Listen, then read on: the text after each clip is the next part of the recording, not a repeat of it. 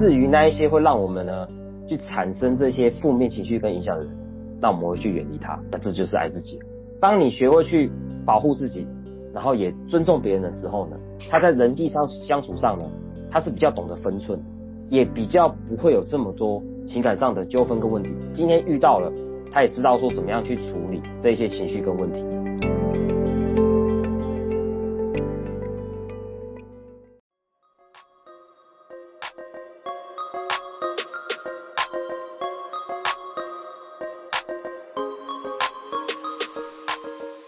我是 Thina，欢迎来到理想自己研究室。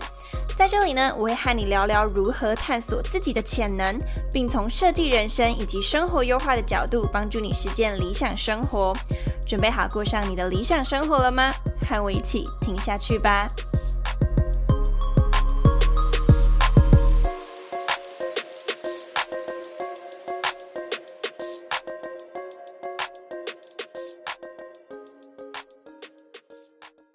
各位听众，大家好，我是 Dina。今天非常荣幸呢，能够邀请到一位我认识非常久的 IG 创作者次次来到节目上。那次次本身也是一位 IG 创作者。然后呢，我就是非常开心能够邀请到一位男性来跟我们聊聊感情的看法，以及就是聊男性自我成长的角度。然后今天的内容总共会分成两集，在上半集呢会谈感情的议题，在下半集则会谈男性的自我成长主题。那为什么那时候想要邀请到次次呢？其实主要是因为次次其实蛮长期的，都会去分享男女的感情观，然后同时也会去分享很多自我成长的方法跟思维。那我自己都觉得非常的受用，所以我非常开心今天呢次次愿欢迎。来到节目上和大家一起聊聊，嗯，那我先跟大家分享一下，就是当初我跟次次认识的渊源哦，就是呢是在去年的时候，应该是去去年左右，然后。啊，那时候 IG 才刚创没多久，然后追踪人数大概不超过三十，几乎都是我的朋友。然后那时候次次就来追踪我，那我就想说，怎么会有人追踪一个就是几乎没发什么贴文的人呢？然后刚好次次也主动的去跟我聊天，所以我们中间呢就聊了蛮多的。我一直觉得次次是我 IG 经营的一个大贵人，就是因为有他，然后接下来我才去认识很多 IG 的创作者。所以今天非常开心呢，就是邀请到贵人来到节目上和大家一起聊聊天。对，那今天呢一开始就想要先请次次呢，可以的话呢，帮我们简单的自我介绍。嗯，好，Hello，各位听众，大家好，我是四四，我为你带来精彩故事。我的我是身为一名这个职业军人啊，那大家会很好奇说，那职业军人到底是怎么样一份工作啊？啊，在里面会遇到什么样的事情啊？啊，当兵到底生活是怎么样啊？等等。那其实也不止那么简单啦。那平常我还会看一些书啊，上一些课啊，其实都会把我的呃兴趣啊，或是一些想法跟价值观啊，都会。放在网络上呢，然后把我自己的一个想法心得啊提供给大家参考或是讨论。因为平常很多时候我们都不会去注意到很多的事情，那很多时候你每天就是呃上班然后都做一样的事情。那我是觉得说，我们我们身为人，他是一个有具有这个思考能力的动物嘛，那我们就是需要去反思我们生活当中很多不一样的东西，那我们才会让我们的生活越过越好。OK，那这个很荣幸来到这个希娜的节目啊，能够这个被邀请。对，真的次次会在他的 IG 啊，或是直播，然后之前也在做线上讲座，就是分享很多自己看书的一些观点。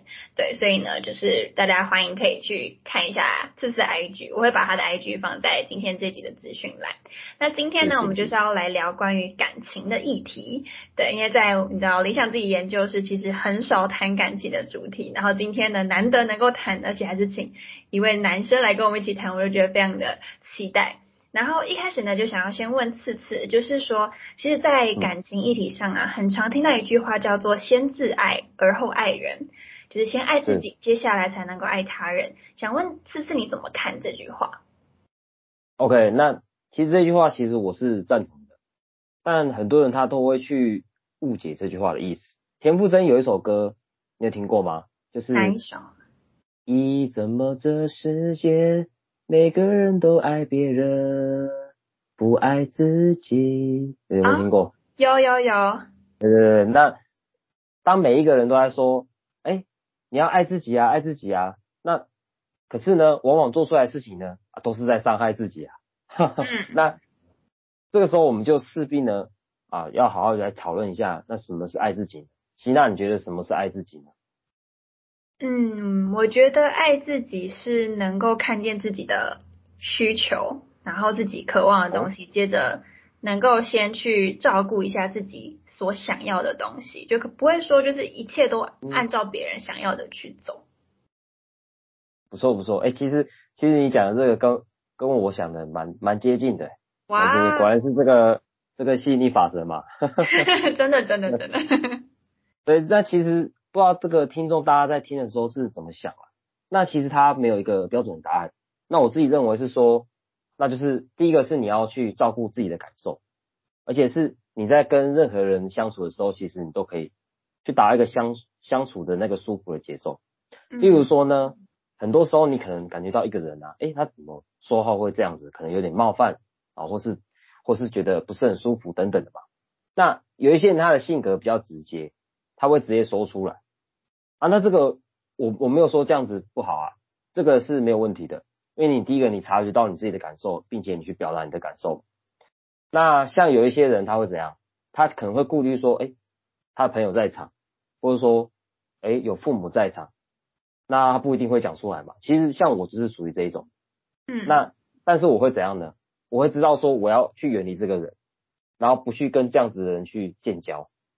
那其实我这样子也是有去照顾我自己的感受，嗯，那你懂意思吗？对对对，那我们在我们在这里说的这个不爱自己啊，是说你在一段关系当中，明明你感觉到不舒服或不对劲的，但是你还是安慰自己说怎样？啊，他会好的啦，嗯，他是爱我才会这样做的啦，对，他只是暂时生气，他什么说气话啦，他以前不会这样哦，然后呢，还有还有最佳这种，他会为我改变的啦。有没有？对对对对，常听到这这一些话嘛？那其实当你这样子想的时候呢，结果通常怎样啊？其实通常结果都会让你失望了，这样子。嗯。嘿嘿嘿。那我们这边讲爱自己，除了照顾自己的感受之外，那还有一点我觉得非常的重要。那这边就会跟喜娜有一点小小不太一样的地方，就是呢，嗯，我觉得说你不要去太期待别人，也就是说你不要说把别人啊当成是哦。他是我男朋友，那他一定要怎样给我惊喜？然后呢，我很无聊、我很寂寞的时候，他一定要来填补哦我的这个空缺。嗯，那这样子会你会非常的累哦。很多时候呢，我们在讲说哦付出付出，那其实有时候你要去注意到一件事情，就是说有一些人他会试着从别人的身上去拿一些东西。我这么说好了，其那你有听过这个提供价值这个说辞吗？嗯，有。OK，那我举个例子啊，如果观众没听过的话，可以这边稍微听一下。就是比如说，好，你今天要去学料理好了，然后你学料理可能是你将来想开一个餐厅，然后呢，可能刚好我也对这个料理可能有研究，然后我就去吃你这个做的料理，我就说，哎，那你这个泰式料理啊，是去哪边学的？那你这个可能哪边有什么问题？那可能味道不太对，然后呢，要要不我就是呢。我教你怎么去改善啊，你可能调味要用不对，或是比例下不对，啊，火候方式是烹饪方式不对，啊，或者是说呢，我告诉你啊，哎，我曾经有在那边吃过，那它是比较正统，你可以去找谁学。那我这边讲就是提供价值，嗯，我这，对对，这就是提供价值一个概念。那提供价值给别人的人，以及呢向别人提取价值的人，你会发现这跟爱自己有什么关系呢？但爱自己的人呐。他其实不会一直向别人去讨价值。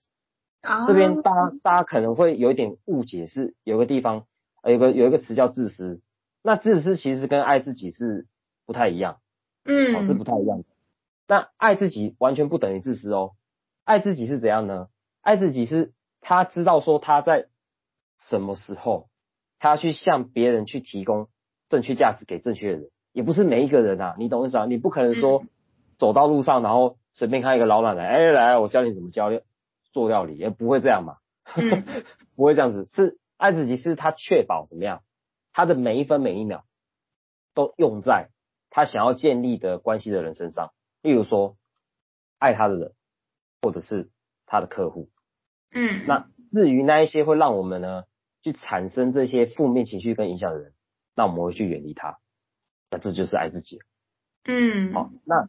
那爱自己，那再回到我们这个我们这个问题上啊，当你学会去保护自己，然后也尊重别人的时候呢，这样子的人呢，他在谈恋爱会有什么样的差别？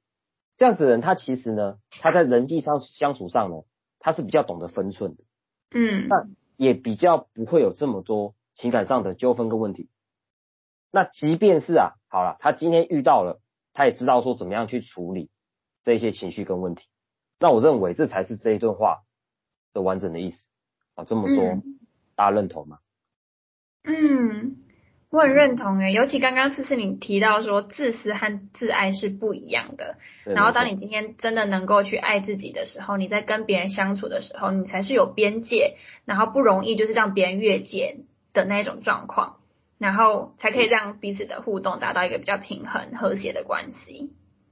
对，因为其实你到头来啊，你会发现说，呃，不管是跟家人的相处也好，亲我们讲亲子沟通，或者是呢跟你的伴侣，好、或者是到婚姻的关系，或者是呢呃同事上、呃这个朋友间、老板之间，这个最终都是回归到是什么？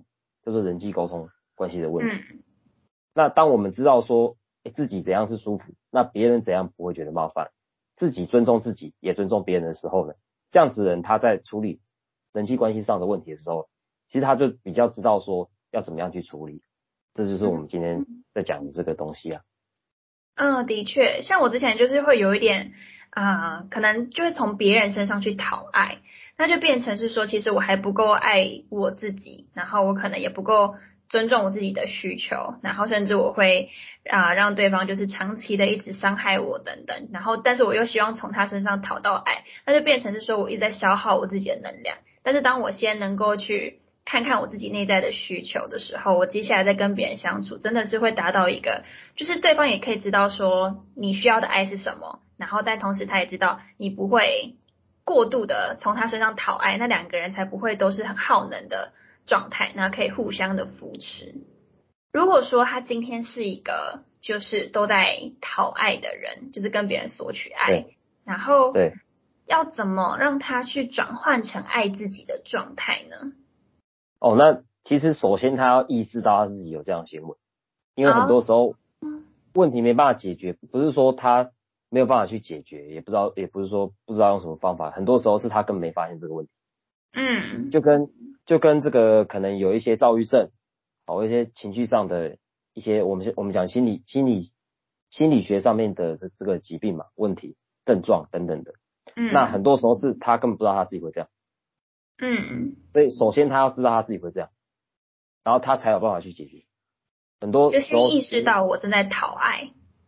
对，没错，你要先意识到你有这样的行为，那很多时候你是不知道的，很多好很多时候你就是觉得说，哦哦，他是我另一半，哦，他是我男朋友啊，所以呢，哦就应该要送我生日礼物啊，就嗯。应该要怎样应该，其实有这种什么应该啊，其实根本没有什么应不应该啊，为什么会有这种应不应该这种说辞？我其实一直没有办法去理解，嗯为什么成为你的另一半或是怎么样，你就应该怎样就应该怎样，所以、嗯呃，这种关系是你拿来绑住他的一个行为吗？他就应该要做你做什么事吗？那相我相信，如果这样子的想法的人，其实他自己跟他的另一半应该都不快乐，嗯，应该都是不快乐的嗯没错是，好像要去从中协调出去理解说彼此爱彼此的方式是什么，然后就是去放下那个他一定要怎么样对我，他应该要怎么样对我的想法。没错，没错，了解了解，所以好像一个是觉察自己有这样的状态，然后再来的话，就是要能够去放下一些可能觉得应该要怎么样或一定要怎么样的想法，去看到更多的可能性，或者说在感情的相处上，其实有时候更多的是你们两个觉得舒服，或者两个人觉得 OK 即可。有时候我们就会看到啊，别人的男朋友都有怎么样，所以我我的男朋友也要这样，但或许这不是我男朋友爱我的模式。那这个时候或许透过一些沟通去或厘清或者放下一些这样的想法，可以去促进就是爱自己，同时也爱别人。嗯，是的，是的，嗯，了解。那想问次次哦，就是接下来我想问一个，就是啊、呃因为我听众有很多的女生，大概大部分是女生，但也有男生啦，对。然后所以就是想问次次说，如果说今天要给我们女性听众，就是去判断说好的另一半是什么样子，就是想问次次的看法。那如果说这个答案就是男女通用也没有问题，就是想说想要问问，就是从男性的角度，你会怎么说？如何判断好的另一半是怎么样子啊？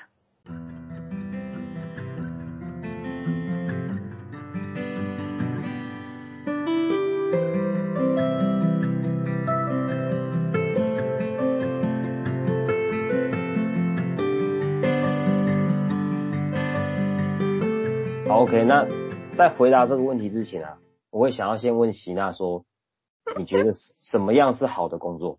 这应该比较好回答。啊，对我真的觉得我在生涯议题上想很快，但是感情上我就永远卡住。这这这你的专长嘛，那就交给你。好，嗯，我觉得好的工作就是最重要的是几个点嘛。第一个价值观要契合，可能这个组织这个工作他在做的事情跟自己的价值观要相符合，不然就会觉得很灵魂不相符。然后再来就是啊，要感兴趣，如果不感兴趣的话。那就会觉得越做越痛苦，然后最后如果你擅长它的话，那一定是会更加分。如果说不擅长，但是你至少愿意学，那也没有问题。所以我觉得基本上判断一个好工作，大概就是这几个点，然后就是能够帮你赚钱，大概就是这样子。哦，这个希娜的回答很像是我们常看一些职涯书上面那些专家会会讲的东西是的，是的。对对对。但是我如果拿我自己的工作为例好了。那很多人会说，因为我是职业军人嘛，很多人会说怎样？你常听到呃不自由啊，有没有？然后哦规定很多啊，这些人可能想法很死，头脑很直吧。那可能你想放假的时候呢，啊别人在放假啊，你偏偏要留守在营区，啊可能两三个礼拜这样子。然后你想出去的时候啊啊又被管制啊不能出去啊，甚至是呢还有还有可能是你在跟你家人陪伴到一半的时间呢，你还被这个部队给紧急召回。那嗯，还有可能你去一个离你家非常非常远的地方啊，比如说你你你家在台北，然后你去高雄，看你去高雄去受训好几个月，甚至呢还有可能会被调单位啊。那有很多很多麻烦的事情呢，跟规定压在你头上，你很想离开，很想换工作。我觉得这个地方哦有够鸟的。哦，这边我讲的是这个工作的缺点。OK，那我现在讲一正一反，我现在在讲正面的，但同时呢，它也是一份啊。完全他不会去看你什么国立私立哪一所大学哪一个科系毕业，也甚至呢不会去看你过去的成绩优异与否啊，还是说你拿过什么奖项，有没有什么很厉害的事迹啊，或者说你有什么样的专业能力跟证照，还是你有什么样的很厉害的经历学历，这些都不是那么重要，甚至是呢你只需要高中毕业，你甚至呢不用去烦恼你上下班通勤啊也是很麻烦嘛，你可以睡在里面。那如果说甚至说你甚至是不挑食啊。还会有人去煮给你吃诶，嗯，那还有怎么样？你你也不会说因为今天公司不赚钱，突然老板就把你开除，不会的。那你也你也很难会去遇到呢这个什么职场性骚扰，都有很多申诉管道。那其实这些事情呢是很难发生，甚至是几乎是不可能发生的。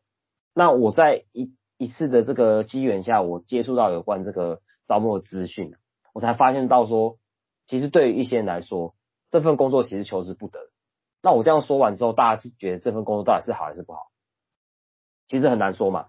对，因为好跟不好其实是比较出来的。你会发现到说什么，很多时候是适合跟不适合。但我们今天不是讲，我们今天讲不是工作，我现在讲是感情。那其实感情也是一样的。很多时候呢，对你来说这个人是好的，那对他来说未必好。搞不好人家还抢着要。嗯。那有的时候，有的时候你可能觉得这个人不好嘛，结果别人是抢着要的。嗯。所以。这样说来很奇怪嘛，但也很好笑，因为你会发现到说，很多时候不是好跟不好，是适合跟不适合的问题。嗯，对我现在讲就是回到我们的主题。那我知道说，哎，今天听众可能想要听的不只是这些，还有你的观众啊，这个想要听的更多嘛。OK，那我这边会，我我我如果要回答，我会觉得说呢，其实呢，我觉得合不合拍的非常的重要。我们今天不要讲好的对象，我们我们加一个聊，如果说。你你的这个情感想要长久啊，那势必是话题有聊是非常的重要嘛，对不对？嗯。因为好的对象跟我我们刚才讲好跟不好是比较出来的，其实没有所谓的好跟不好，是适合跟不适合。但是呢，有所谓的好聊的对象。哦，那我用这个好聊的这个对象呢，去给大家一一些参考的方向去判断，这样 OK 吗？嗯，可以。OK OK，那。大家在跟异性相处的时候，都会试着去开话题，对吧？当你想认识一个人的时候，那这个时候呢，其实接话是非常的重要的哦。那聊对的话题，我呃，对方有可能就会理你嘛。比如说他是健身教练，然后你就跟他聊健身，那我相信这也是大部分的人他会使用的这个方法。那其实也是相当有用。但是我在这边举一个是反向的例子哦，这个可能大家比较没听过哦。就是呢，你反而去讲一个他没有在接触的领域，然后去看他的反应。嗯你通常啦，如果我们今天丢一个这个对方不感兴趣或者说没有在涉猎领域，他会有三三种反应，很特别哦。第一个是呢，很常见的状况是他不想不太想理你，哦对，他就继他就继续呢回打他的墙，他就是继续讲他原本他在讲的话题，嗯，因为人最关心都是自己嘛。对，然后第二个是呢，他直接不理你，哦、有没有？就直接不理你了，直接把你忽略掉了，这是第一种状况。嗯那第二种状况是呢，他会尊重你，然后给你讲，但是他其实不知道要回什么嘛，对不对？因为他没了涉略，那他安安静静的听，就这样，嗯嗯，一直嗯嗯听你讲，嗯，很棒很棒，你很棒这样子。嗯，那第三种呢是，他虽然没接触过，但是他会怎样？他会好奇，他甚至会发问问你说，哎，啊这个是什么？这个是什么？哎，那你为什么会喜欢做这件事情？你为什么会喜欢这个？是有什么样特别的故事吗？他会让你啊想要再讲更多更多，有没有？有没有这这种人？那，吉娜，你猜猜啊，我最喜欢跟哪一种人交往？哎，我们不要说交往好了啦，说相处了，三，对嘛？其实其实对，吉娜也是聪明人嘛，对不对？因为我也喜欢三，没错，那这个有一个沟通大师叫卡内基，他有说过最好的沟通是什么呢？就是呢，你听到别人很想说，然后你说的时候呢，说到别人很想听，嗯这个就是我们沟通的一个最棒的沟通，就是这样。所以很多时候啊，其实我们要去反问自己，我们自己在平常跟别人对话的时候，是给对方什么样的感受呢？这个提供一个这样子的一个，就是给大家去参考。如果说因为你情感如果想要走长久，那话题肯定是非常的重要。大家可以去想想说，到底你们在沟通、在聊天的过程中，到底对方是怎样的一个反应？嗯，那大家这个其实没有一个绝对的标准，我我不会去说哦什么一就是好，二就是好，三就是好，因为我们亚洲人太习惯说，哎标准答案是几自己，我这边嗯。完全没有要给大家标准答案，就是给大家自己去想，你你你在跟异性沟通的过程中，他是哪一种反应，甚至说他有第四种，也欢迎你跟我们分享。那甚至是你现在跟你的另一半，他是什么样的反应，其实这都会影响到你们长这个感情有没有办法长长久久。都会有影响的。对对对对，你会发现说，其实哎，齐娜她提出这些问题啊，我不见得我都不是直接给标准答案，我是试图去理解为什么会有这样子的问题，然后去嗯分析到底实际情况到底是会发生什么样的状况。因为很多时候我们都会去纠结说，什么他是对的人，他是错的人。当你觉得他是对的人，就是对的人；你觉得他是错，就是错的。根本啊没有，根本不会有老天他派出一个哦，他就是对的人啊，请你把握它，完全没有。当你觉得嗯他是对的，就是对的，你说对就是对，你说错就是错，这这个只有你能决定。因为很多人都会讲说他遇到什么对的，什么对的人，什么错的人。当你觉得每一个都是错的，那就是永远都是错的，就是这样嗯，。哎，对对哇对，最后这一句太有智慧了，我的天哪！就是其实最后就会回到自己的判断，就没有所谓到底谁才是对的。其实最后就是回到你自己觉得感觉对不对，这才是重要。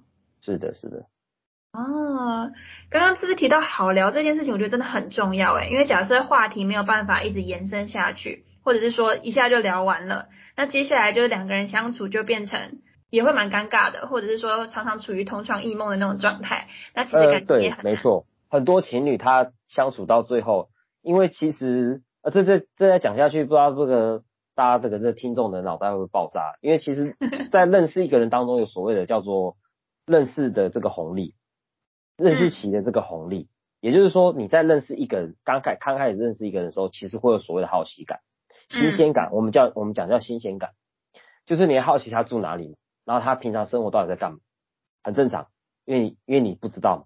所以你会想要去了解。可是当你知道以后，你就会发现哦，原来就只是这样。甚至说两个人同居一起的时候，你会发现说他其实根本没有你想象中的好的时候呢，这个红利期整个都是用完。嗯，那这是一个正常情况。